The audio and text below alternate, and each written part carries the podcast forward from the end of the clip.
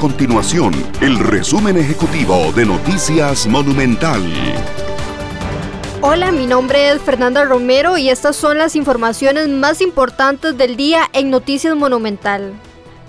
La fiscal general de la República, Emilia Navas, anunció que se acogerá a su jubilación a partir del próximo 25 de agosto tras múltiples críticas en su contra por apartarse del caso Cochinilla. El Ministerio de Hacienda podría empezar a cobrar impuestos a las ventas que se realizan mediante plataformas como Marketplace de Facebook y otras redes sociales.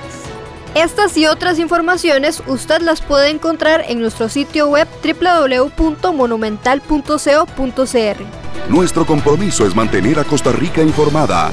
Esto fue el resumen ejecutivo de Noticias Monumental.